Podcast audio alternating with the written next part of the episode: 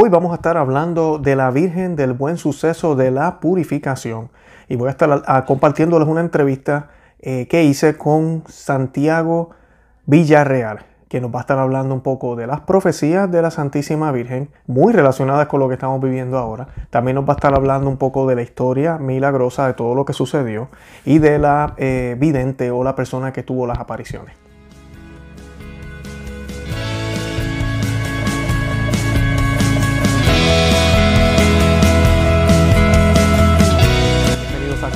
Ama y Vive tu Fe. Este es el programa donde compartimos el Evangelio y profundizamos en las bellezas y riquezas de nuestra fe católica.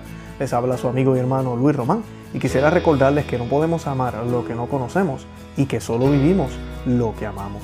Hoy voy a estar hablando con un amigo desde Ecuador, se llama Santiago Villarreal y es, una, es un amigo que tiene un canal en YouTube, también tiene, eh, está haciendo muchos estudios sobre esto y además de eso está promoviendo la vocación a la Virgen del Buen Suceso de la Purificación desde su país, Ecuador. Y hoy nos va a estar dando detalles de ese proyecto, nos va a estar hablando un poco de las apariciones, como mencioné, y de las profecías. Y también nos va a estar hablando de la vidente, de quien presenció estos mensajes, quien los compartió y todo lo que, lo que ella vivió. Yo no conocía esta vocación y me parece algo muy, muy bonito el poder compartirlo a través de mi canal y compartir el proyecto de Santiago eh, a través de, este proyecto de nosotros. Yo los invito a que visiten en, la descripción de este video, estoy colocando todos los enlaces del, del, ah, del proyecto de ellos y de lo que ellos están haciendo para promover este, esta advocación de la Santísima Virgen, eh, promover todo lo que ella nos pidió y promover esta esperanza, porque a pesar de que las profecías hablan de cosas muy fuertes, también nos habla de ese triunfo de, del corazón de María, de ese triunfo de, Dios, obviamente, como nos dicen las escrituras. También los invito a que visiten el nuestro, conoceamavivetufe.com, que se suscriban aquí al canal en YouTube, que le den me gusta, que lo compartan por Facebook, Instagram y Twitter, y que comenten, que nos dejen saber qué les pareció el programa y que les dejen saber a otros que existimos. De verdad que los amo en el amor de Cristo y Santa María Buenas tardes, buenos días. Hoy nos acompaña un amigo nuevo para el canal, se llama Santiago Villarreal desde Ecuador, ¿verdad que sí? Así es, de mucho gusto Luis, eh, estoy feliz de estar aquí en el programa. Es la primera vez que voy a hablar en español en público, en una entrevista sobre la Virgen del Buen Suceso, en un canal ya grande. Me han hecho un par de entrevistas antes, eh, en español y una en inglés, pero es la primera vez que la verdad va a pegar a miles de personas que van a ver esto eh, en el futuro. Estoy tan feliz. amén, amén, qué bueno. Bueno, pues antes de empezar, Santiago, y para que la gente te conozca más, vamos, hoy vamos a estar hablando de una vocación que posiblemente muchos de los que están viendo el video no conocen. Ahorita la vamos a mencionar, vamos a decir de dónde es, la historia, de las profecías, vamos a hablar de todo eso. Y pues, eh, y posiblemente vamos a estar grabando otros programas para poder indagar un poco más en los temas. Pero antes de comenzar, vamos a hacer un Ave María. ¿Quieres hacerla en latín, Santiago? Sí, me, eh, parece bien, en latín. Bueno, yo voy a hacer la primera mitad del Ave María y tú haces la segunda mitad para, para que no interrumpamos el audio con el Skype. Y la vamos a hacer en el nombre del Padre y del Hijo y del Espíritu Santo. Amén. Ave María, gratia plena, Dominus tecum, benedicta tu en benedictus frutus ventris tui, Jesús. Santa María Mater Dei, ora pro nobis peccatoribus, nunc et in hora mortis nostre. Amén. En el nombre del Padre, y del Hijo, y del Espíritu Santo. Amén. Bendito sea Dios. Bueno, Santiago, primero que nada, para que la, para que la audiencia sepa, tú tienes un canal en YouTube, hay información eh, en ese canal que todavía se está, ¿verdad?, este, actualizando y sigue subiendo más información. ¿Nos puedes contar un poco de eso? ¿Por qué existe el proyecto?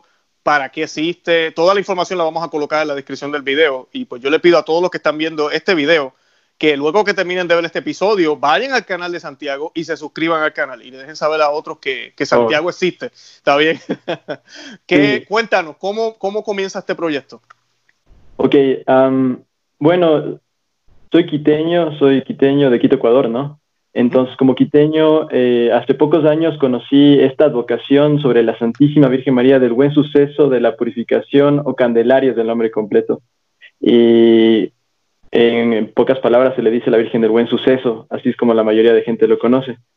Y poco a poco he ido aprendiendo sobre ella, conociendo gente, eh, empezando a ir a la, fiesta, a la novena poco a poco. O sea, no fue un proceso de que me enamoré de ella de un día para otro. Sí me sorprendió completamente desde el inicio esta vocación porque no me imaginé que existía y cuando la, primera vez que lo conocí yo decía, no puede ser posible que, que este milagro de la Santísima Virgen que yo veía en Fátima, en, en Guadalupe, con, eh, con, San Diego, en, allá en la Ciudad de México, o, o la Salet, eh, eh, o, o, también la otra aparición de Francia, que Lourdes, la Virgen de Lourdes, que son las más importantes. Em, me, parecía, me parecía algo loco que aquí también en Quito haya sucedido algo súper portentoso que la verdad es que la gente no conoce. Entonces, este último año 2020 me dije a mí mismo, quiero promover la devoción a la Santísima Virgen del Buen Suceso y como, como mucha gente me ha dicho que tengo buena voz para locutar, dije, voy a usar ese don que Dios me ha dado para contar la historia y que por lo menos un alma, como decía San Agustín, que muchas personas venimos al mundo solo para salvar un alma.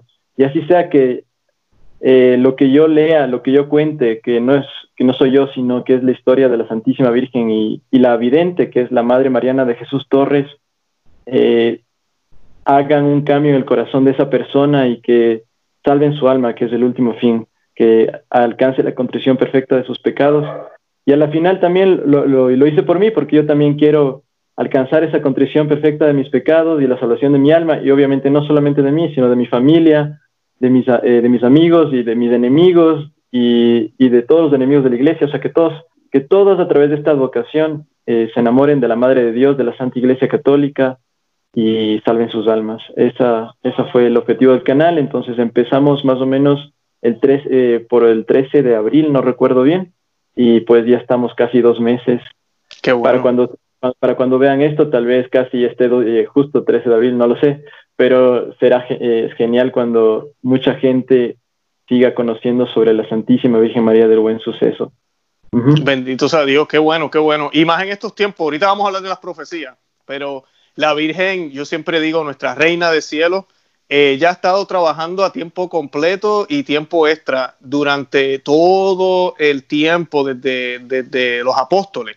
Eh, ya ella, había, hay milagros, hay apariciones y, y, de hasta ahorita, o sea, ella no deja de aparecerse. Y pues, eh, cuéntanos un poco más, porque yo recuerdo cuando hablamos eh, anteriormente, cuando tú me dijiste de la vocación, yo empecé a googlear por todos lados porque no estaba seguro, buscando la información en la internet. Yo decía, pero, pero esta es la Virgen del Buen Suceso, porque me dijiste que es la Virgen de Nuestra Señora del Buen Suceso de la Purificación, ¿verdad? ¿Correcto? Sí. ¿Qué significa eh, esta vocación? ¿Es igual que la, que la que normalmente uno escucha, la Virgen del Buen Suceso, o son diferentes? Bueno, eh, la Santísima Virgen María del Buen Suceso, cuando se apareció a, Madre Mariana de Jesús Torres Berriochoa, que ella es de la Orden de las Concepcionistas Franciscanas, una eh, que es de, la, una de las ramas, de las tres ramas de los franciscanos, que son los, los hermanos menores, las eh, hermanas franciscanas que se dividen en las concepcionistas y también las, eh, las de las franciscanas normales, ¿no? Y, como la, y la tercera orden también para los, para los laicos. Cuando se le apareció a Madre Mariana, mm, ella, se apareció con el título de Buen Suceso y dijo que quería ser honrada con ese título que, que ya me parece, si no mal lo recuerdo, que ya estaba siendo honrada en España, que ella quería ser honrada con este título aquí, pero no, e, pero no era la misma, la misma imagen, eh, las mismas características, porque la, imagen de España tiene eh, el cetro de reina, mientras que, mientras que la imagen de la Virgen de Buen Suceso, eh, si tú tal vez la podrás poner en la pantalla seguramente, mientras, los, mientras todos los que vean este vídeo escuchen, tiene un báculo, tiene un báculo, que es el báculo como eh, regente, como la reina, como la, como la superiora, como la abadesa del convento eh, hasta el fin de los tiempos. Porque la Virgen de Buen Suceso dijo que ese monasterio que está aquí en Quito, que es el primer monasterio de mujeres de la Real Audiencia de Quito, eh, durará hasta el fin del mundo. Entonces, eso es eso es súper bonito porque nos da mucha esperanza para... A mí me da mucha esperanza de vivir aquí en Quito porque digo, si es que el último lugar que va a desaparecer de aquí de Quito, si es que cae una bomba, va a ser ese convento. Qué bien, Y entonces, entonces no hay que confundir las dos eh, las advocaciones diferentes, porque también hay una, hay una aparición, parece una imagen que apareció de la Virgen, una, creo que es una pintura en un muro en el Cusco, que también se le llama la Virgen del Buen Suceso. También hay otra Virgen del Buen Suceso en Filipinas. La diferencia es que es la única aparición de la Santísima Virgen donde ella se aparece como abadesa, eh, con el título de, de, abadesa. Es como que María del Buen Suceso de la Purificación es el nombre de la Santísima Virgen María como monjita del convento. Es súper interesante. Ok, ok. ¿Y de la purificación por qué? ¿Qué significa de la purificación? De la purificación es porque eh, la Santísima Virgen le dijo a Madre Mariana de Jesús Torres que ella quería ser honrada el día de la purificación o Candelaria, que también es el día de la presentación del Niño Dios en el templo, ¿no? Eh, el 2 de febrero. El 2 de febrero es de la fiesta de la Santísima Virgen y por eso es que eh, ella quiso que ese día sea honrado todos los años a perpetuidad este, eh, con este título y a través de esta estatua, que muchos la estarán viendo ahorita en sus pantallas, a perpetuidad y que como muy pronto lo sabrán, tiene una historia increíble y, y, que es fuera, es fuera de, es como se dice en inglés, mind blowing, o sea, que es fuera de este mundo entender las gracias que la Santísima Virgen derramó sobre este, esto, pues, este pobre pueblo del Ecuador y el mundo, ¿no? A través de la Santísima Virgen María de Buen Suceso de la purificación.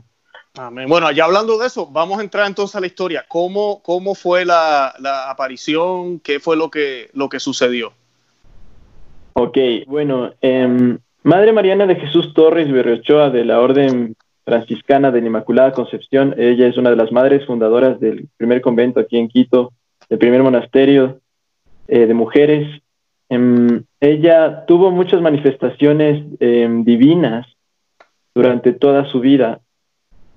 Lo, lo, más interesante de esto es que ella tuvo el llamado, el, el llamado a ser, a ser eh, hermana eh, concepcionista franciscana de parte de Dios mismo y a dejar las tierras de España. Entonces, cuando su tía eh, fue invitada con otras, eh, me parece, si no mal lo recuerdo, otras cuatro monjas fundadoras a venir acá a, Ecuador para fundar el primer monasterio, ella sintió en su corazón que esa era la confirmación de que ella tenía que irse con su tía, que ya era, era monjita, eh, Madre María de Jesús Taboada para poder fundar este monasterio aquí en estas tierras súper lejanas y, que para llegar fue una total odisea porque obviamente no hay todas las facilidades que tenemos ahora y se demoraron, se demoraron más o menos como cuatro o cinco meses en llegar. Entonces, eh, eso solamente como un paréntesis. Entonces, entonces, ¿qué sucedió? El 16 de, eh, la noche de, eh, la noche de la madrugada del 16 de enero de 1599, la Madre Mariana tuvo una manifestación de la Santísima Virgen María en la que, en resumidas cuentas, le pidió que, que tenía que mandar a hacer una estatua y que tenía que pedirle al señor obispo de ese momento que mande a hacer la estatua y, la, y, sea consagrada. Em, entonces, Madre Mariana, Madre Mariana eh, le dijo que ella no era capaz de poder eh, transcribir a una estatua la hermosura que estaba viendo en la estatua de la Santísima, eh, perdón, en la imagen, en, la aparición de la Santísima Virgen de Buen Suceso. Y la aparición de la Santísima Virgen María de Buen Suceso, ¿cómo era? Era ella coronada con, con un niño en brazos, en su brazo izquierdo, eh, el báculo en el, en el, en el, en el brazo derecho, el báculo, el báculo, como les dije hace un rato, que era el que de gobierno del, del monasterio, ¿no? Y que, y que, bueno, entonces le dijo que tal cual como ella le veía, que lo haga. Entonces ella dijo que no se preocupe, que eh, eh, ella le iba a ayudar, pero que para poder saber la estatura de, exacta de la Santísima Virgen María, que se quite, que se, que se quite el, el, cordón, el cordón de franciscana que tenía la Madre Mariana para poder medir la estatura. Pero Madre Mariana se sentía completamente indigna de poder toparle a la Virgen, entonces ella le dijo que tranquila, que yo misma lo voy a tomar. Entonces la Santísima Virgen María, esa vez ella misma lo tomó y se puso ella misma en la frente y Madre Mariana puso a los, pie, a los pies el otro lado del, del cíngulo, me parece que se llama también, o cíngulo, perdón. Y milagrosamente el cordón se estiró a la estatura de la, de la imagen. ¡Wow! Entonces, entonces eso, eso es uno de los, de los pequeños milagros que la Santísima Virgen María hizo. La vida de Madre Mariana obviamente está llena de milagros. Y entonces le pidió que, que esta imagen que iba a ser consagrada por el obispo lleve también em, las llaves del convento y las llaves del convento junto con el báculo en la mano en la, en la misma mano en la misma mano derecha, ¿no? Entonces, porque ella quería ser la perpetua abadesa del monasterio de la Inmaculada Concepción de Quito, que es la mayor peculiaridad de esta aparición. Eso en resumidas cuentas. Eh, obviamente la aparición es más larga y cuenta muchos detalles y, y durante toda la vida y en, y en, las apariciones se cuentan, ah, inclusive en esa se cuentan profecías entonces, la vida de Madre Mariana estuvo llena de manifestaciones sobrenaturales impresionantes. Qué bien, a eso vamos ahorita. Pero la estatua, ¿cómo se construyó la estatua? Entonces, Madre Mariana, entonces, eh, la Santísima Virgen María, como Madre Mariana de Jesús Torres, no había hecho caso a su llamado 11 años después. El 21 de enero de 1610 se apareció de nuevo a Madre Mariana ¿Y qué sucedió? Fue que, bueno, le dio varias profecías y luego le pidió de nuevo eh, que, que, haga la imagen con, eh, con, el nuevo obispo. Obviamente en esos 11 años había un nuevo obispo, eh, que no recuerdo el nombre ahorita, me parece que el apellido es Rivera, pero eh, lo interesante es que otra vez sucedió lo mismo. La Santísima Virgen María eh, le pidió el cordón, el cordón, el símbolo de su cintura de franciscana para poder medir la estatura, pero esta vez el niño Jesús, el niño Jesús fue el que tomó con su manito pequeña y la puso en la frente de su madre. Y, aparte los tres arcángeles, eh, eh, San Miguel, San Gabriel y San Rafael, alzaron la corona de la Santísima Virgen María en la visión para que pueda medirse la estatura, ¿no? Y la Madre Mariana de nuevo de nuevo eh, estiró el cordón hasta los pies de la Virgen María y milagrosamente el cordón se estiró. Entonces, nuevamente, eh, la Santísima Virgen María le pidió uh, que lleve tal cual como está con el niño en brazos, en el, brazo izquierdo, el báculo en el derecho, con las llaves del monasterio, eh, en, y que todo eso se haga con las coronas, obviamente, y que, que, el obispo en turno lo haga y que la consagración tenía que ser, eh, que bueno, tenía que ser el 2, eh, me parece, si mal no recuerdo, el 2 de febrero de, y lo que sucedió fue que también le predijo que el obispo gobernante de ese momento en en, aquí en la, eh, en la ciudad de Quito iba a morir más o menos en dos años y un poco más. Eso se cumplió al pie de la letra el, obispo falleció en, en, el año de 1612, en, me parece que en marzo de 1612, entonces se cumplió la profecía completamente. Y, y este obispo fue el que, el que estuvo designado a, a, aprobar la construcción de la imagen. De ahí las monjitas recibieron obviamente todas las ayudas y Madre Mariana. Eh, y, lo más interesante de todo esto es que, al igual que la aparición de mil 599, donde estuvo el primer pedido para hacer la, la estatua, la Virgen María también en esta aparición le dijo que el escultor tenía que ser un hombre muy santo, un escultor que vivía español, que vivía en la, en la, eh, aquí en la Real de Quito, en la ciudad de Quito, que se llamaba Francisco del Castillo, y que él era el hombre designado para hacer la, la imagen. Entonces, eh, Madre, eh, Madre Mariana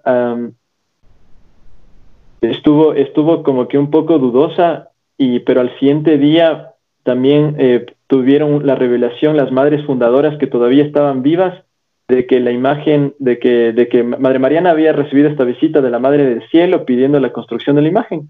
Entonces a la final sucedió que uh, ella fue al siguiente día, o sea, no ese mismo día, porque la Virgen le dijo que vaya ese mismo día del, si mal no recuerdo, el 21, ¿no? El 21 de, de enero de mil de 1600, de 1610 que vaya, con, que vaya con el obispo, pero a la final ella terminó yendo al día siguiente, me parece que el 22. Y habló con el obispo de, luego de haber hablado con su director espiritual y, el obispo le dijo que sí, que la haga. Se quedó, el obispo se quedó sorprendido también. Y bueno, tuvo una relación de allí muy, muy, ah, muy, muy amena con el obispo y el obispo también, él ofreció las llaves de la, de la, de la imagen. De ahí una marquesa que vivía aquí, que bueno, en los libros aparece como marquesa de Solanda, pero eh, la verdad es que parece que realmente es de Yolanda, porque si no se la confunde con la que fue la pareja de Antonio José de Sucre, que es uno de los libertadores del Ecuador, ¿no? Mm. Entonces, es una ecuatoriana que se, que se le, quiteña, me parece que tenía el título de Marquesa de Solanda, pero no tiene nada que ver porque en la historia dicen que no aparecen los libros. La verdad es que parece que esta señora María de, de, eh, de Solanda realmente era María de Yolanda, que era una de las mayores benefactoras del, del monasterio y a ella se le designó como la madrina y como la y como la eh, como la que iba a donar el báculo porque obviamente tenía un título de nobleza y tenía mucho dinero no entonces ella mandó a hacer el báculo a el báculo a, España el obispo hacer las llaves de plata bañadas en oro con una cruz en el medio para recordar que el fin último es obviamente Dios no Jesucristo cruz. Y las, las coronas me parece que las hicieron la orden franciscana. Y bueno, y, y Francisco, del, eh, Francisco del Castillo se fue a buscar la mejor madera para poder construir la imagen. Y en medio de esa búsqueda de la mejor eh, madera, él volvió, si mal no recuerdo, en, más o menos entre, septiembre, entre agosto y septiembre de 1610 y empezó a mediados del mes de septiembre a realizar la imagen que ya estuvo casi lista en enero donde llegó también el báculo y estaban todas las cosas casi listas. Entonces él unos seis días antes de ya poder terminar la imagen, este escultor fue a buscar unas pinturas especiales para dar los últimos detalles. Entonces eh, se fue a Pasto para poder eh, eh, traer, traer aquellas. Y lo que sucedió es que en la madrugada del 16, del 16 de, del 16 de enero de 1611, eh, San Francisco de Asís, San Miguel Arcángel, San Gabriel Arcángel y también San Rafael Arcángel de una manera, en una aparición así donde se, iluminó todito el coro alto donde estaba haciéndose la imagen, se iluminó todito y de una manera milagrosa y rapidísima eh, transformaron toda la imagen eh, en un 2x3, como decimos ahora, ¿no? Que, oh, que, que la, que, la, que la Madre Mariana de Jesús Torres no tuvo tiempo ni siquiera de ver qué es lo que hicieron y, simplemente al ver lo que el resultado era totalmente diferente a lo que, a lo que el escultor había hecho. Entonces el escultor eh, llegó ese mismo día más tarde eh, ya a Quito y, e ingresó al monasterio. Ninguna de las mojitas les, les dijo nada y cuando vio la imagen eh, cayó de rodillas y se puso a llorar porque se dio cuenta que esto no era obra humana, sino de Dios. Sí, que no había sido él, claro.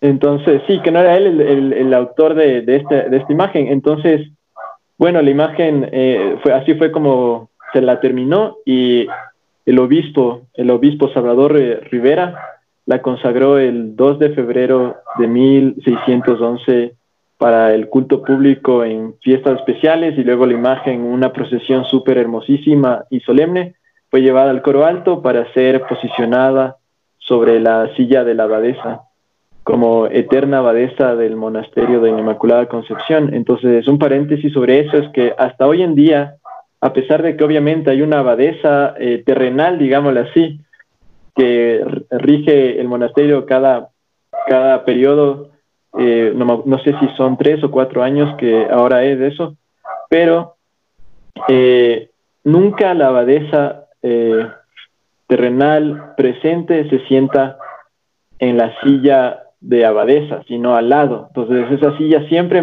se mantiene vacía porque encima está la imagen de la Santísima Virgen María del Buen Suceso de la Purificación. Qué hermoso, qué hermoso. Oye, ¿sabes que estabas contando ahí y no hay cosa, no hay, la, la providencia de Dios, no hay casualidades, pero la Virgen pidió que el escultor, tú estabas diciendo al principio que el escultor fuera un hombre, ¿verdad? De Dios, una persona con virtudes, una persona bien. Y ahorita tú contando la historia de que la imagen, ¿verdad? Fue terminada o fue prácticamente renovada o hecha diferente por parte de, ayuda del cielo, ¿verdad? Eh, si hubiese sido una persona que hubiese estado en pecado, una persona egoísta, tal vez hubiese, hubiese eh, asumido el crédito, como que, oh, sí, vieron qué bien me quedó, o se hubiese molestado, se hubiese enojado. ¿Qué han hecho ustedes? Yo he estado trabajando todo este tiempo aquí y mira lo que ustedes han hecho. Me cambiaron todo pero no, como era un hombre de, corazón, ¿verdad? Bueno, eh, ¿verdad? Dobló rodillas, aceptó el milagro y humildemente, y como dices tú, cayó en lágrimas. Eh, no fue difícil para él, por fe, creer, porque es una persona de fe. Yo creo que también ya la Virgen sabía lo que iba a pasar. Claro que sí, eh, es verdad que si no hubiera sido una persona de fe, no creo que hubiera reaccionado de esa manera. Y porque él inclusive mientras realizaba el, tallado y la pintura de la imagen, ¿no? Porque seguramente fueron muchos detalles. Obviamente es una imagen que se viste, ¿no? Sinceramente yo no sé cómo es que se verá debajo de las vestiduras, no sé si también tiene un vestido la Virgen María, seguramente sí, ¿no? Eso, a ver, tocaría tal vez preguntarle a una mojita porque eh, no conozco aquello, pero yo, eh, él lloraba muchas veces eh, mientras tallaba la imagen y la pintaba. Entonces ahí se notaba que él tenía una verdadera devoción a la Santísima Virgen María y que no la hacía por tener el crédito de, ser el mejor o el más santo en poder hacerlo, sino porque tuvo un, privilegio, un privilegio tal vez indigno de poder realizarlo. ¿no? Claro, sabes que, algo que estamos hablando, estamos hablando de imágenes. Y, y, yo sé que en nuestro canal se meten a veces, entran protestantes o personas de otras denominaciones que no son católicos, que como yo he dicho ya múltiples veces en el canal, para ser un verdadero cristiano hay que ser católico. El verdadero cristianismo profesa la fe católica, que es la única fe verdadera, eso no hay duda. Y esto de las imágenes, algunas personas que o que son conversas, que están entrando al catolicismo o van a entrar al catolicismo, a veces les cuesta le, suena raro, como todo esto que estamos hablando nosotros, pero ¿por qué ese hombre está llorando si eso es un pedazo de madera? Eso es una imagen, ¿cuál es el big, como dice en inglés, cuál es el big deal, cuál es el problema? Y, y el, el, el problema es lo que no es la imagen, es lo que creemos por fe y lo que representa, porque la imagen está dirigida hacia Dios. Entonces ya todo lo que es hacia Dios, nosotros queremos hacerlo lo mejor que podamos, ¿verdad? Porque no somos, somos seres imperfectos. Pero la idea de las imágenes nosotros nos lleva a, ese, a, ese, a esa posición de realmente estar pensando, teniendo los sentimientos, teniendo la verdadera eh, devoción, la verdadera eh, actitud de oración. Por eso es que los católicos tenemos imágenes. Igual que usted puede tener una imagen de su mamá, una foto de su papá, y usted no, usted sabe que ese no es su papá. Y si la imagen se rompe, pues usted no piensa que su papá se rompió es igual, lo mismo los católicos, se nos rompe una imagen de la Virgen, ¿verdad? Que nos duele muchísimo, pero sabemos que la Virgen no está en la imagen, sino que es una, es una, es un pedazo de yeso, de cristal, de madera, que representa a la Reina del Cielo. Por obvias razones, al igual que yo trataría una foto de mi mamá con mucho respeto, porque es mi mamá, y yo no quiero que se dañe esa foto, porque yo a mi mamá la quiero muchísimo, fue quien me trajo aquí al, planeta, ¿verdad? Al planeta Tierra, me dio vida, me dio comida, me crió, ¿verdad? Hizo todo lo que pudo Así mismo pasa con la Madre del Cielo, imagínate más todavía porque ella nos dirige a Dios. Y el, primero que debe estar en nuestro corazón debe ser Dios, no debe ser ni siquiera mi, mi madre terrenal, debe ser Dios. Y por ende, pues la Santísima Virgen, eh, obviamente nuestro Señor Jesucristo. Esa es la diferencia. Por eso es que tú decías eso y yo pensaba cuando yo tengo que mover las imágenes aquí en la casa, a veces cuando vamos a hacer el Santo Rosario, mi esposa a veces mueve las imágenes en el altar y uno lo hace con mucho cuidado. Es una imagen, pero no la, ¿verdad? No, usted no la, no la, coge por la cabeza o por, usted lo hace con mucha, con mucha reverencia. Volvemos a lo mismo, por lo que representa. Y eso para Dios es agradable, porque nosotros los católicos no solo oramos con las palabras o con los sentimientos, sino que también oramos con las manos, con las imágenes, con todo lo que hay alrededor, con el incienso, el olor, las canciones. Eso es lo bonito del catolicismo. Quería, quería hacer ese paréntesis, ¿verdad? Disculpa que te interrumpiera, porque pues estamos hablando mucho de imagen, imagen, imagen, y tal vez para algunos eso es como que, pero ¿qué está pasando aquí? Pues es, es por eso, porque es, esta imagen es un regalo del cielo para nosotros podernos dirigir mejor a Dios y acercarnos más a, a, la santidad. Es un regalo del cielo. Todas estas imágenes por el ejemplo más famoso es la, tilma de Guadalupe de México, exactamente lo mismo. Es la idea es, es, es acercarnos y ver un pedacito de lo que tal vez no se puede ver aquí con los ojos humanos, pero lo que nos espera en el cielo, que es belleza pura. Así es. Eh, quería dar una situación también ahorita que me había acordado. Es que al momento, ese 16 de enero, ¿no? De 1611, eh, al momento que sucedió este milagro, la Santísima Virgen María tomó posesión de la, de la imagen en ese instante. Entonces ella ingresó eh, a la imagen y de ahí la imagen cobró vida. Ah, wow. Y cantó un canto, un canto de, eh, el canto del Magnificat que todos, que todos conocemos. Lo cantó el canto del Magnificat. Entonces eso solamente como acotación para decir que, que para Dios nada es imposible. Para Dios, eh, o sea, Dios puede hacer mover a, un pedazo de madera, a cualquier cosa. Y no es que, no es que eso sea la Santísima Virgen María, sino como tú lo recordaste.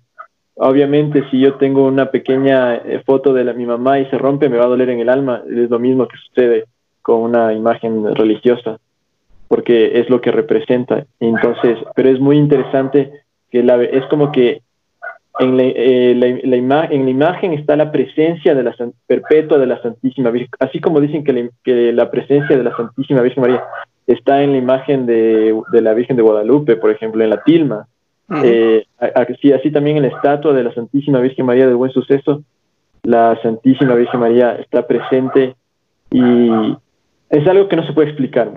Es, algo que yo no soy teólogo y simplemente uno entiende que eso no es la Santísima Virgen María, pero si es que los detalles del, del rostro de la Santísima Virgen son tan perfectos, tan humanos, eso no puede haber sido hecho por obra humana. Claro. Es posible. Claro, claro. No, eh, así es, todos estos milagros, el Señor, nuestro Dios dijo que acompañarán mi, eh, profecías, eh, milagros. Esa es la forma en que Dios confirma, ¿verdad? Que, lo, que, es de Él, que viene de Él. Él es el único que está por encima de lo, de lo natural. Y, y hablando de eso, ¿nos podrías mencionar cuáles son las profecías, o algunas de las profecías tal vez, ¿verdad? En estos tiempos de oscuridad que vivimos hoy en día, eh, que, hizo la Virgen del Buen Suceso de la purificación. entonces, eh, quisiera empezar especialmente con algo que concierne a mi país, ¿no?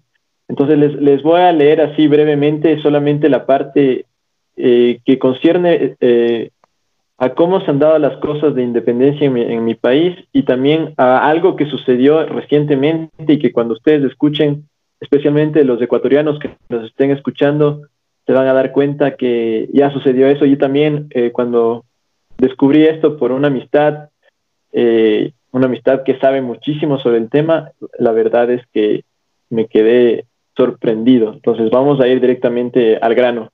A fines de 1628, a medianoche, la Madre Mariana oraba en el coro alto y tuvo una visión de la colonia en gran agitación.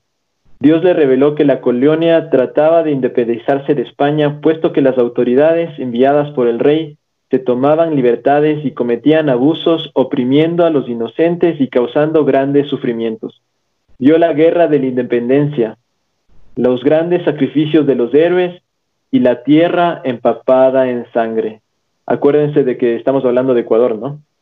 Dios le reveló que siendo república libre con el nombre de Ecuador, casi al cumplir 200 años de independencia. Entre paréntesis, el Ecuador em, se independizó de España el 24 de mayo de 1822 oficialmente, con la última batalla de Pichincha, aquí mismo en la ciudad de Quito, que fue la última batalla contra los españoles. Entonces, eh, escuchen,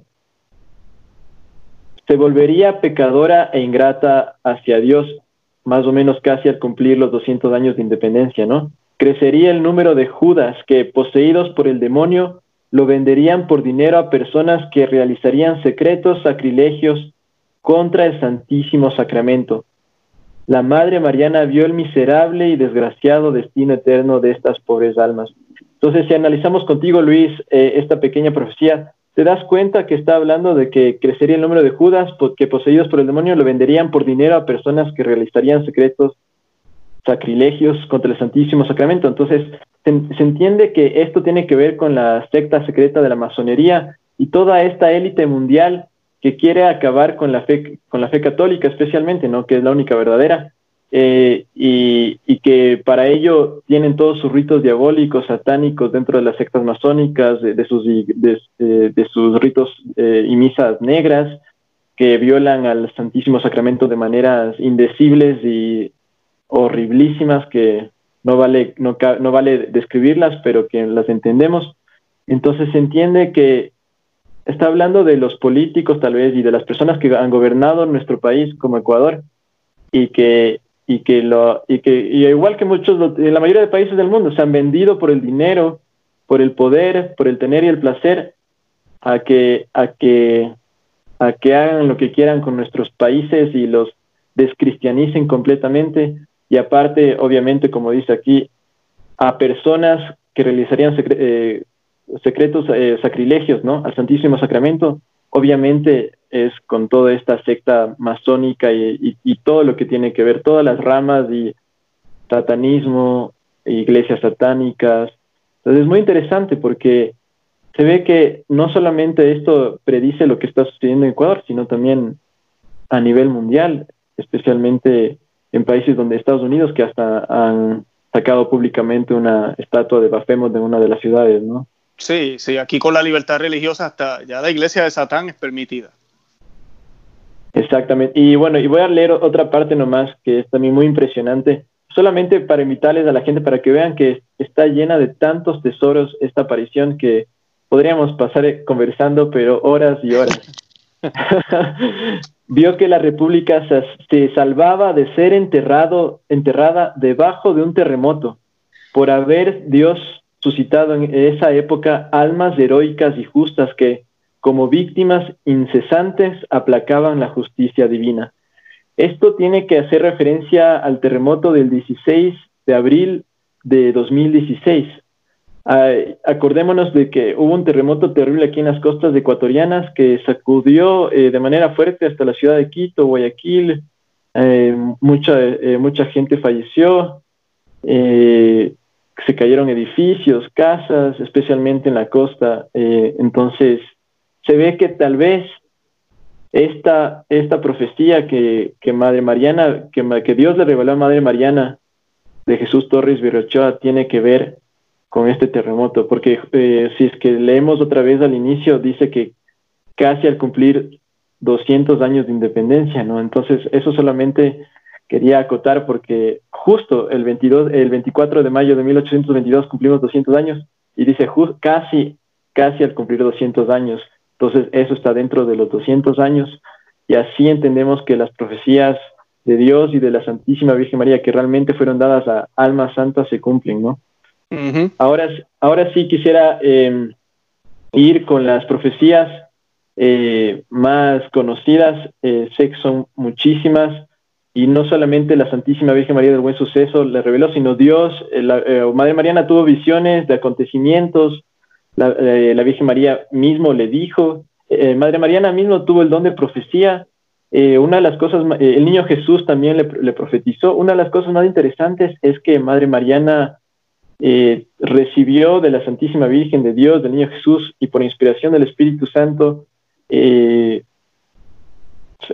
conocimiento de las fechas en que morirían sus monjitas, eh, bueno, también por las visiones y también por las y por los acontecimientos que tuvo en la vida. Eh, sabía la fecha que iba a morir tal persona, recibió ella misma la, la profecía de la, y la hora exacta de su muerte y de otras madres del convento, de este obispo Salvador Rivera, le profetizó exactamente y el obispo falleció el 24 de, de marzo de, de, de 1611, justo a los casi eh, dos años y un poco más, cuando dijo que, que, ya tenía que prepararse el obispo para partir a la eternidad, en la aparición que tuvo el 21 de enero de 1610, si, si mal lo recuerdan ustedes también que les estábamos contando hace un momento. Entonces, eh, para que vean que Madre Mariana eh, ya de por sí recibió muchísimas profecías, em, vamos a ir topando solamente así brevemente todas porque sé que no tenemos mucho tiempo pero vamos, vamos a ir en orden. Eh, una de las cosas más impresionantes eh, que a la gente tal vez le, va a gustar es que predijo con nombre y apellido un santo. Entonces les invito a que se queden hasta, hasta el final del video para, para que escuchen quién fue ese santo. Nos va a ok, está bueno, eso me gusta. Eh, eh, entonces, entonces, pero vamos a empezar con las profecías sobre la iglesia. Em, en una de las profecías que recibió Madre Mariana fue que se iba a declarar en el siglo, en el siglo XIX el dogma de la Inmaculada Concepción, que como todos sabemos lo declaró el Papa Pío IX en 1854. Entonces, y también el dogma de la, de la, del, del, tránsito y la asunción a los cielos de María Santísima en cuerpo y alma, ¿no? Este dogma fue, fue declarado por el Papa Pío XII en 1850, entonces se cumplió. Y aparte también el dogma de la infabilidad papal, que también este mismo, este mismo Papa Pío IX, obviamente la Virgen no dice el nombre Pío IX, pero dice que este mismo, me parece que dice que este mismo Papa va a declarar el, el, dogma de la infabilidad papal. Y solamente para que, bueno, eh, yo no soy teólogo, pero para que muchos sepan, la infabilidad papal es cuando el Papa ex cátedra declara alguna cosa y, y después de que, después del Concilio Vaticano I, la única y última vez que el Papa ha utilizado la fórmula ex cátedra para declarar algo es para el dogma de la Asunción.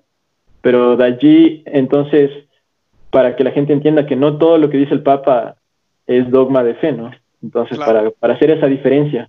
Claro. Que el Vaticano primero, eh, para seguir ahí brevemente, hizo eso porque los últimos dogmas que se, la iglesia empezó a declarar ya, eh, pues todos sabemos, hubo la reforma, eh, no la reforma, la mala, la mal llamada reforma protestante, realmente fue una rebeldía por parte de Lutero, luego los otros protestantes, empiezan muchos católicos a dudar cuando la iglesia empieza a declarar dogma, cuando la iglesia ¿verdad? hace su, su trabajo, que siempre lo ha hecho. Por eso la iglesia tuvo que declarar la infalibilidad papal. Y siempre me gusta recordar a las personas, la infalibilidad papal no comenzó ahí, siempre ha existido. Y, los católicos eh, siempre la entendieron, pero por la amenaza y la confusión con los protestantes y los mismos católicos, la iglesia tuvo que declarar los dogmas, o sea que dogma de fe, que cuando un papa ex cátedra, como tú bien explicaste, desde la silla de San Pedro, dice o declara una enseñanza, como por ejemplo el dogma de la asunción de la Santísima Virgen a los cielos, tú y yo estamos obligados a creerlo. Así lo entendamos o no, es nuestra obligación como católicos, porque es algo declarado o es una enseñanza declarada, es cátedra. Todo lo demás que dice el Papa no necesariamente es infalible. Eso ya nosotros lo hemos hablado en muchísimos programas y eso lo sabemos, ¿verdad? Los papas son hombres, pueden cometer errores también. So, la iglesia no está diciendo, oh, todo lo que diga el Papa es palabra de Dios, o todo lo que diga el Papa yo lo tengo que hacer. Eh, no, pero usualmente la mayoría de las cosas que los papas dicen, usualmente cuando las escriben en algún documento, ¿verdad? En una carta o en una eh, bula o en algún una encíclica, usualmente eh, son, son bien, o sea, son bien. Debemos seguirlo, debemos prestarle atención, debemos considerarlo pero no necesariamente es, infalible esa infalibilidad papal. Es parte del magisterio del Papa, pero no necesariamente es infalible. Y eso es bien importante que lo entendamos, especialmente en estos tiempos de confusiones, que a veces pensamos que todo lo que dice el Papa, y más en estos tiempos que el Papa es muy, ¿cómo se revela todo? Todo se, se publica. Antes no existía Twitter, antes no existía la Internet, So, si el Papa decía que le gustaba tal cosa, la gente no se enteraba. Hoy en día todo lo que el Papa dice lo sabemos, la opinión política del Papa la sabemos, lo que el Papa eh, piensa sobre tal gobernante lo sabemos. Entonces eso no necesariamente es infalible. Es su opinión y se le respeta y sí, debemos escucharla porque es el Papa, pero no necesariamente yo la tengo que seguir. Y pues eso es bien importante eh, eh, decirlo. Inclusive Benedicto XVI habla, habló de eso junto con Juan Pablo II. No me recuerdo el documento ahora, pero les prometo que lo voy a poner el enlace del video. Eh, donde él explica que no necesariamente el católico tiene la obligación de siempre estar en acuerdo, incluyendo el Papa, con todo lo que diga el Papa. O sea, el católico no está obligado a, a menos que sea de moral y fe. Si es de moral y fe, obviamente el Papa está haciendo eco de lo que es el catolicismo, tenemos toda la obligación de seguirlo, porque él está haciendo eco de lo que es infalible, ¿verdad? De la Biblia o de, o de un papa anterior o de un concilio. Eh, entonces sí, ahí aplica esa enseñanza. Pero vemos a lo mismo, no es esa infalibilidad papal que se definió en el Concilio Vaticano I. Así es. Eh, entonces, estas profecías son impresionantes. A mí me parece eh, increíble porque eh, describe de manera, por, por, decirlo así, casi exacta, 200 eh, años, 250 años antes. Eso te iba a preguntar, 250 años, oh wow, dos siglos y medio. Bueno, me parece que es, más o menos, sí, más para, para lo de la infalibilidad papal, 250 años más o menos. Y para los otros, 230 años y, y, obviamente 1950 más o menos será unos 200, unos casi 300 años, ¿no? Y más de 300 años. Entonces es impresionante que tanto tiempo antes la Santísima Virgen María y, bueno, y Dios a Madre Mariana de Jesús Torres le revele estas cosas otra, otra de las profecías muy interesantes es que eh, profetiza a la secta de la masonería. Em, no sé si en los escritos originales em, que, eh, no es, eh, que están por el momento, digamos, escondidos, esa es otra historia que tal vez lo podremos topar en otro, no sé si en otro video, pero no sé si dice secta tenebrosa o como se le sabe llamar, o realmente dice masonería, pero de por sí ya la profetiza de que va a existir. Acuérdense de que estas apariciones eh, fueron durante la vida de Madre Mariana, que fueron más o menos entre finales e inicios de los siglos eh, XVI y XVII, entre 1500 y 1600, mientras que la, secta de la masonería fue creada en 1717, si mal no recuerdo. Entonces, es impresionante que la eh, haya profetizado y todo el mal que va a hacer, ¿no? Que cómo, cómo, cómo la masonería va a hacer mucho daño Ah, eh, bueno, las profecías se refieren al, Ecuador, pero se sobreentiende que también tal vez muchas de, ellas habla del mundo. Por ejemplo, por ejemplo habla de que, la de, que, de que la masonería va a crear un instrumento por el cual va a eh, destruir la inocencia de los niños. Entonces, tal vez ese instrumento sean las pantallas, ¿no?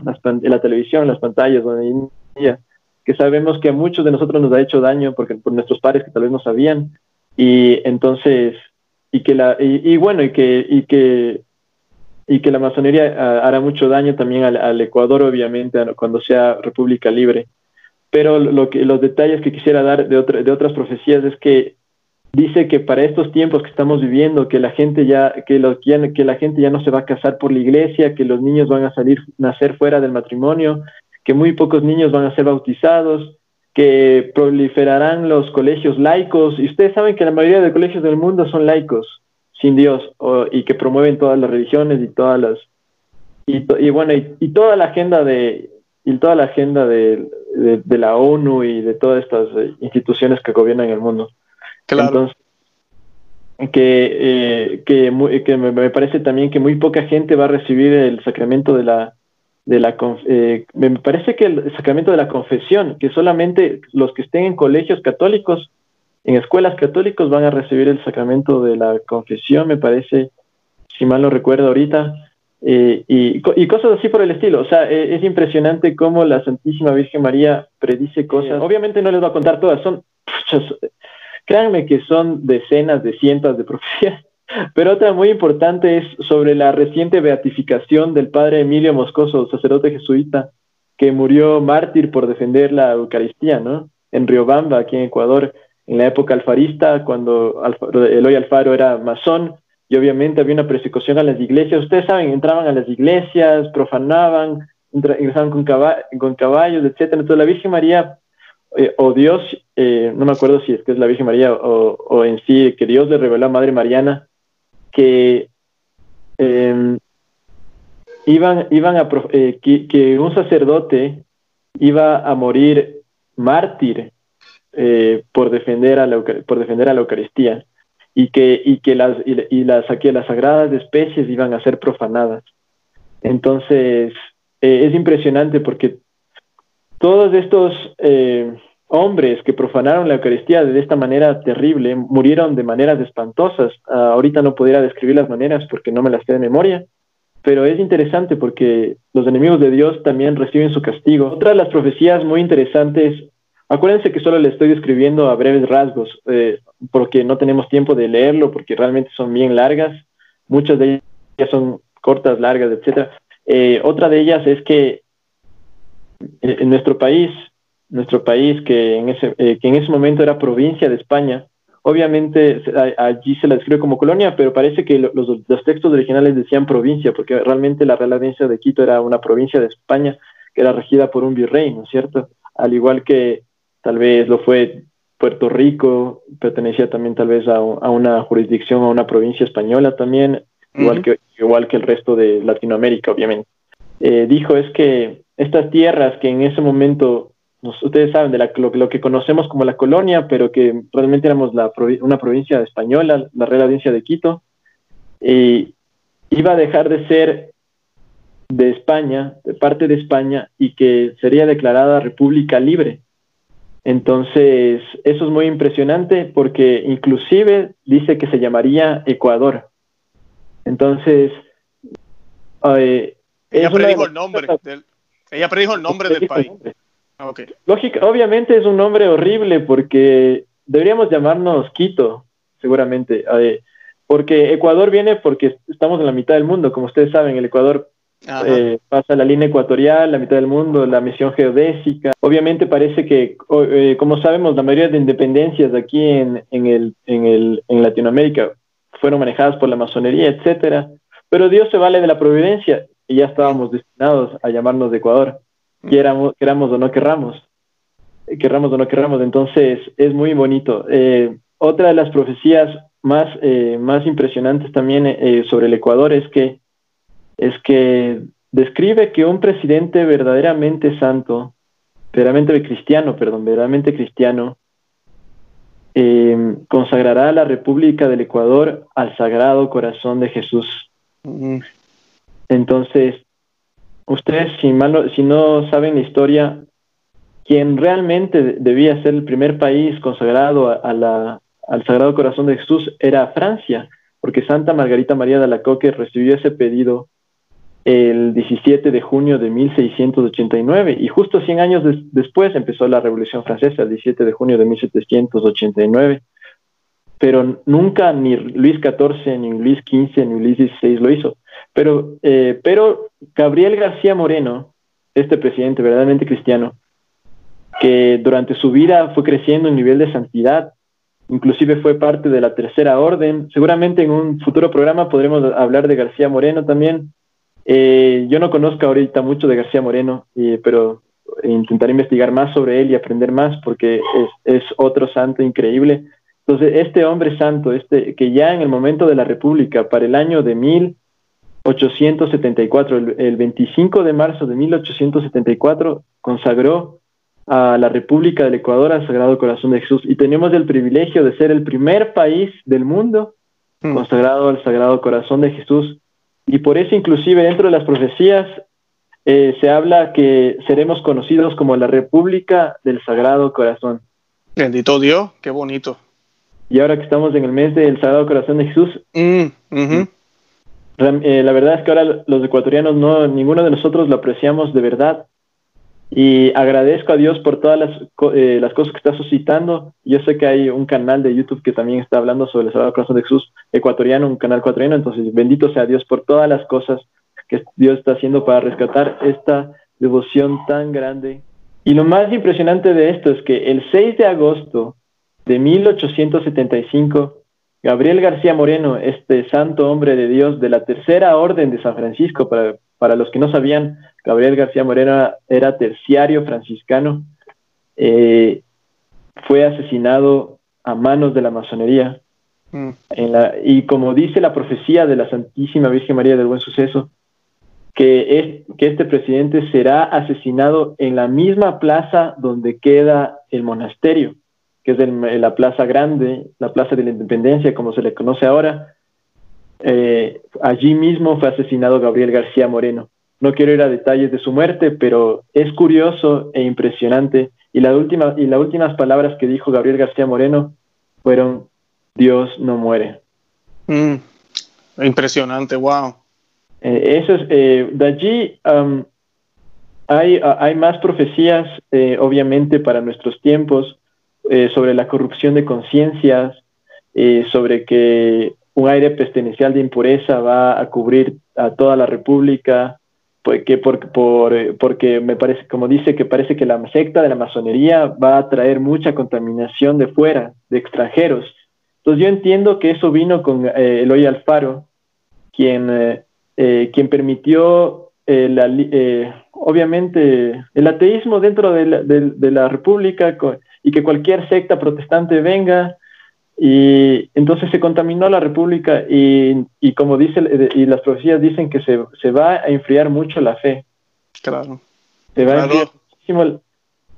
Sí, cuando, cuando dices de, de, una contaminación en el aire, ¿verdad? En el ambiente, dijiste, en la atmósfera. No, no, no. ¿Cuál fue la, palabra que usaste? Eh, sí, eh, como le digan, la atmósfera, según dice la profecía, es que eh, va a ser tan terrible la impureza hasta, hasta afuera en las calles, que, y como ustedes saben, eh, ahora hombres y mujeres no, no saben lo que es pudor y por eso. Para nada, no, tú dices eso y yo pienso, ya no se trata de vestir elegante, ahora se trata de estar sexy, eso es lo que se trata. Y la muchacha se mira el espejo y no, voy a ir elegante, no, déjame ver qué muestro, déjame ver cómo me... Eh, no, definitivamente, en las modas, en la forma de vestir, la música que se escucha, los programas de televisión, el teatro, ya mencioné la música, la internet, por eso era que te preguntaba, dijiste la atmósfera, el ambiente, yo pensaba en la internet como la internet, ¿verdad? Entra a los hogares, entra a todo el mundo, está, eh, de por sí son ondas que están en el aire, donde millones de personas todos los días, millones, ven pornografía, ven cosas que no deberían estar mirando, eh, postean, como decimos en mal español, colocan o suben eh, contenido de uno mismo haciendo cosas que no debería estar uno haciendo. Uno ve jovencitas en traje de baño y cositas así haciendo en la internet. Eh, eso es lo que estamos ahora enfocados nosotros en el mundo. Eh, definitivamente, esos tiempos los estamos viviendo ahora, definitivamente. Y si hay una, una, una, frialdad de fe, oh sí, claro que sí. Hay una frialdad de fe horrible. Ahorita tú hablabas de sacrilegio y yo pensaba en todo esto de la comunión en la mano. Qué fácil es ahora para los masones llevarse el, sagrado sacramento del altar eh, en una misa. Es súper fácil ahora, súper fácil. Así que definitivamente la Virgen bueno, la Virgen, ¿verdad? Ya no se va a equivocar, pero definitivamente estos tiempos los estamos viviendo ahora. Sí, y no quisiera alargarme más en las profecías porque sé que sé que son muchísimas y tal vez en un próximo programa podríamos dedicarnos solo a las profecías. Claro. Pero, pero eh, una de las profecías más interesantes es que para nuestros tiempos es que todo, todo eh, es que todo va a parecer perdido, o sea, todo va, eh, todo va a terminar de una manera, no sé, cómo describirlo, pero tan, tan terrible va a ser la situación en, en, el Ecuador, tal vez, y en el mundo, eh, y que y va a venir una gran guerra en la que, eh, que, que el, eh, perdón, y va a venir una gran guerra que matará a nacionales, extranjeros, dice la profecía, que no discriminará entre religiosos, laicos, sacerdotes, etcétera. Y, y lo interesante de todo esto es que dice que ya para en ese instante parecerá todo perdido, tal cual como le dice la Virgen en la Salet, que llegará un momento que parecerá todo perdido, pero llegará el momento de la, ese será el momento eh, de la noche, como que lo, más oscuro de la noche, donde empezará y estará más cercana a la restauración, ¿no? El eh, la Virgen no habla aquí del, triunfo, del triunfo de su Inmaculado Corazón, pero habla de la restauración de la iglesia. Mm. Entonces, pero yo estoy seguro que las dos cosas vienen juntas la una con la otra, ¿no? Entonces, son cosas muy interesantes. Eh, de allí ella misma predice que la fundadora de la Orden de Concepcionistas, Santa Beatriz de Silva, iba a ser canonizada en el siglo XX.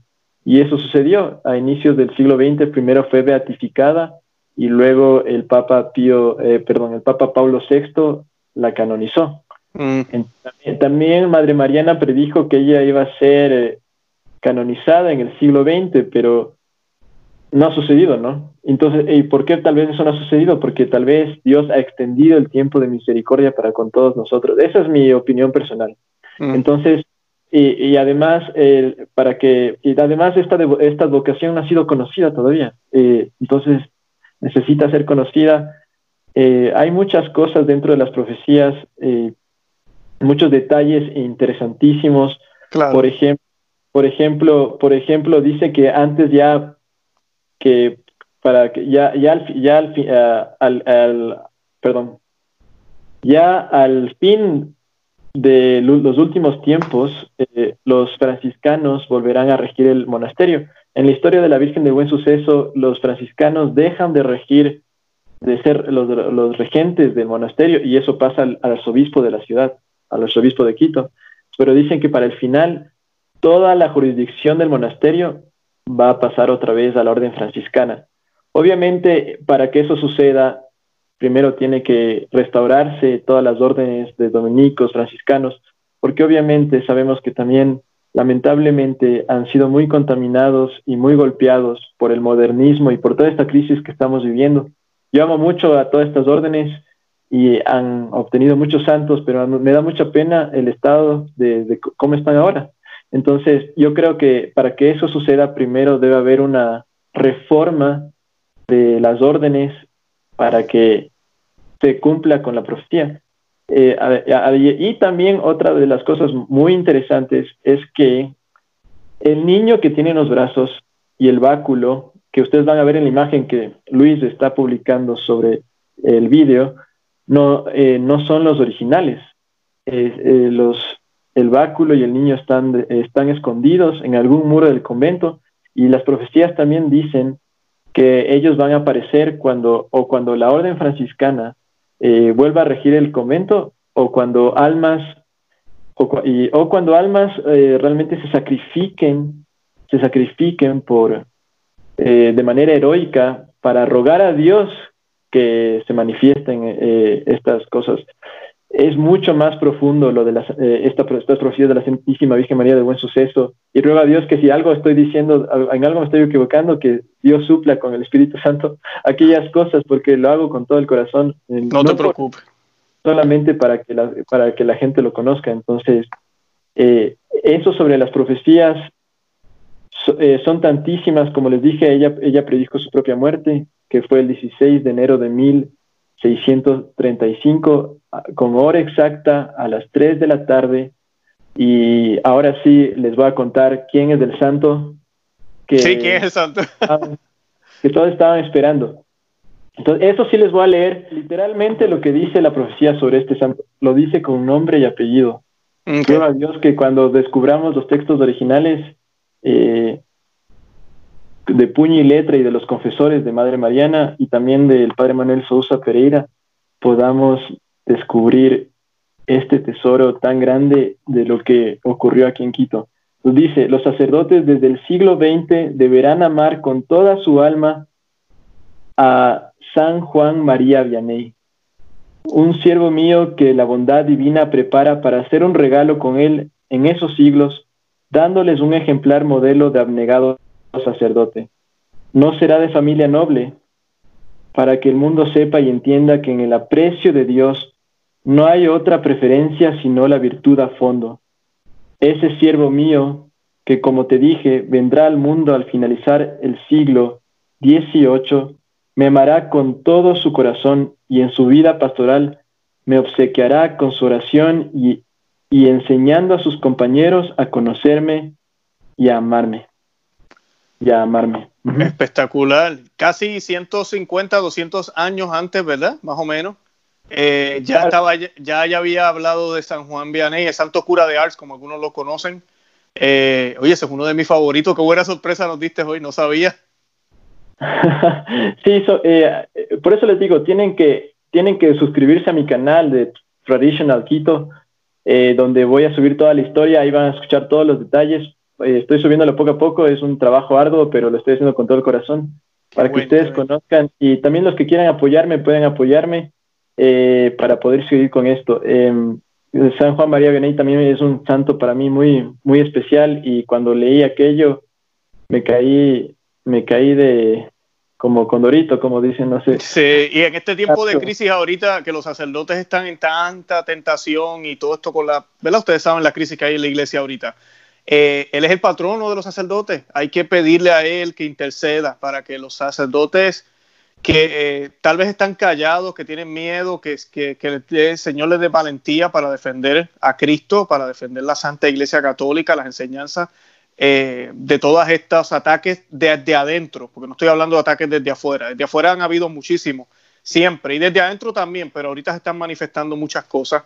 Y este, pedirle también por los que están enredados, como digo yo, por los que están confundidos, para que el Señor los ilumine, los ayude, la Santísima Virgen los guíe, para que se enderecen y se den cuenta de, cuál es la verdadera doctrina católica, que como tú decías ahorita, lamentablemente se, ha, perdido en, mucho, en muchas de las órdenes, en, las iglesias y, en, todo lo Hablando de la muerte de, de Madre Mariana de Jesús, a mí me gustaría que nos hablaras de dos, dos cosas primero, ¿verdad? Eh, la primera, ¿qué podemos esperar a futuro? ¿Verdad? Que sabemos que hay esperanza, ya tú lo mencionaste. Y la segunda, que me hables un poquitito de la exhumación del cuerpo de ella. Que hubieron unos instantes en la historia que el cuerpo de ella fue exhumado. ¿Qué pasó con eso? Exhumado en 1885.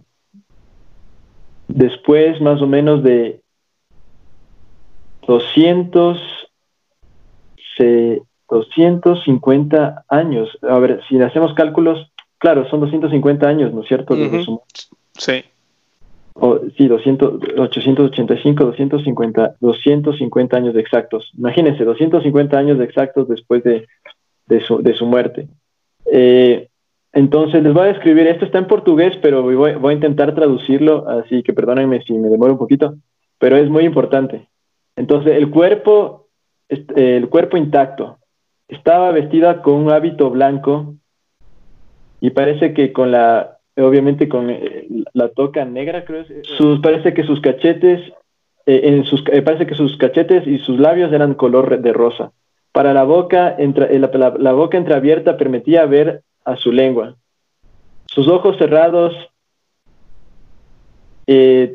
tenían pestañas que, a ver, los ojos cerrados y las pestañas se conservaban. Las orejas flexibles el cabello eh, rubio debe ser rubio, debe ser rubio, el cabello rubio. Todo el cuerpo exhalaba un aroma de azucenas. En, algo, que va, algo que va a decir ahora es que cuando, cuando ah, se habla de la muerte de Madre Mariana, a ella le enterraron con todos sus instrumentos de penitencia y de, y de mortificación, o sea, todos sus silicios y, de disciplina. Ella, ella durante su vida hizo muchas, eh, muchos tipos de, de mortificaciones, disciplinas, silicios, etcétera, que es tema de otras conversaciones. no hay duda, cuerpo intacto, incorrupto. Y ahorita hay, eh, una, hay una causa, ¿verdad? Para, para, para ella, ¿no? Para beatificarla, o creo que sí, para beatificarla, correcto, ¿no? Sí, me parece, eh, sí. Solamente que no, tengo conocimiento sobre eso. Eh, no, no, sé que sí le está abierta la causa, pero no se le ha dado, no se le ha dado continuidad. Correcto. Por eso es declarada sierva de Dios, porque la causa ya está abierta. Eh, en el siglo XX se empezó la causa para su beatificación, pero lamentablemente eh, no se ha dado seguimiento y tal vez eso sea la providencia divina, creo yo. Eh, por eso es que yo estoy, y como muchos otros canales de YouTube que también han subido la historia en español, en inglés y en otros idiomas, en, en portugués, etcétera, etcétera, es que todo el mundo conozca a la Santísima Virgen María de Buen Suceso y a Madre Mariana, y, y, bueno, y tú, me acuerdo que tú, mientras estamos eh, fuera de cámaras, comentabas de que hablaban del año 1906. Entonces, sí, el cuerpo fue exhumado en 1885, de donde estaba enterrada. Y en el año de 1906 parece que fue retirado de la caja y puesto en un nuevo sepulcro que se le dedicó. Entonces, mm. eh, y tú preguntabas también sobre eh, si está incorrupta. Y bueno, sí, está incorrupta. El cuerpo de Madre Mariana está incorrupto. Ya son casi 400 años desde su, desde su muerte. Eh, se cumplen ya en, mil, en 2035 casi 400, ya 400 años. Increíble. su cuerpo está incorrupto y, y eso es, es increíble. Eh, algo que también quería mencionar sobre las profecías es que Ahora sí quería mencionar bien que una de las profecías más importantes también es que Dios dijo a Madre Mariana que iba a castigar el siglo XX con la herejía, con la impureza y con la blasfemia. Y como ustedes saben, lo estamos viviendo, pero a flor de piel todos los días en, nuestra, en nuestro medio, ¿no? La iglesia, el mundo están mal. Y, también por otro lado, eh, Madre Mariana era muy humilde y como en ese tiempo en la colonia la gente era muy idólatra, ella tenía miedo de que la gente no, eh, ¿qué, significa, qué, significaba esto de que la gente era idólatra en ese tiempo? Que tal vez como el nivel de santidad de Madre Mariana era tan alto y la gente ya lo conocía, porque Madre Mariana hacía muchos milagros, yo la considero como un padre pío, pero en mujer. Porque, Definitivo, sí. Eh, si es que ustedes, eh, ahorita no estamos hablando de la vida de Madre Mariana, pero su vida es increíble. Y, lo interesante es que ella le rogó a la Virgen que no se sepa de ella. Le dijo, Virgencita, yo no quiero que, eh, yo no quiero, y, parece que también le pidió para la estatua, no me acuerdo de eso, pero le pidió, por lo menos ella le pidió que ella no quería ser conocida. Entonces, ¿qué sucedió? La Virgen le dijo, bueno, pero en el, en el siglo XX tú vas a ser conocida y yo, y, yo en consecuencia yo voy a ser conocida. Entonces, entonces eso es muy interesante porque se ha cumplido, eso sí se ha cumplido al pie de la letra. Desde el siglo XX, poco a poco, la historia de Madre Mariana y de la Santísima Virgen María del Buen Suceso se ha conocido y ahora ha llegado a, internacionalmente, y especialmente a Brasil y, y, a las personas de habla inglesa, especialmente Estados Unidos eh, y Canadá y, y, bueno, hasta de Filipinas tienen una devoción muy grande a la Virgen del Buen Suceso. Yo estoy impresionado porque ellos aprecian más esta advocación, los extranjeros en general aprecian más esta advocación que nosotros como ecuatorianos. Entonces, eso me parece muy interesante. Qué bien. Oye, Salvador, gracias un millón por el tiempo, de verdad. Santiago, Santiago.